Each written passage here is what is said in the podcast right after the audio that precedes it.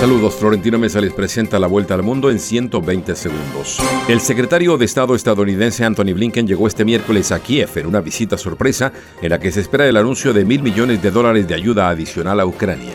Estados Unidos advirtió que Corea del Norte afrontará consecuencias y suministra armamento a Rusia para su guerra en Ucrania, cuando se espera que los líderes Kim Jong-un y Vladimir Putin mantengan conversaciones al respecto. El primer ministro chino afirmó hoy durante una reunión con los líderes de Japón, Corea del Sur y la Asociación de Naciones del Sudeste Asiático en Indonesia que las grandes potencias deben oponerse a la confrontación y evitar una nueva guerra fría.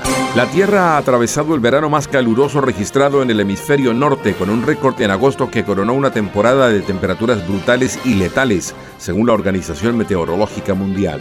El ex líder del grupo de extrema derecha estadounidense Proud Boys, Enrique Tarrio, fue condenado a 22 años de cárcel, la sentencia más dura impuesta hasta ahora por el ataque al Capitolio de Estados Unidos el 6 de enero de 2021.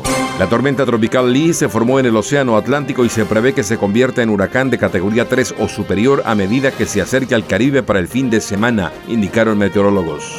La Comisión Económica para América Latina y el Caribe aseguró que las perspectivas para la región son complejas y prevé que al menos en los próximos dos años continúe el bajo rendimiento regional, siguiendo el mismo camino de gran parte de las economías más avanzadas del mundo. El embajador estadounidense Ken Salazar aseguró que las tensiones políticas y las disputas comerciales bajo el tratado entre México, Estados Unidos y Canadá no afectarán la relación bilateral, aunque reconoció que generan inquietudes. Más de 5.000 mujeres cabeza de familia condenadas a penas de prisión iguales o inferiores a 8 años en Colombia comenzarán a quedar en libertad cumpliendo un servicio social o un trabajo comunitario como medida sustitutiva de su condena. Al menos 22 personas murieron en el sur de Brasil por el paso de un ciclón extratropical que por el momento deja además cerca de 3.000 desplazados. Esta fue la vuelta al mundo en 120 segundos.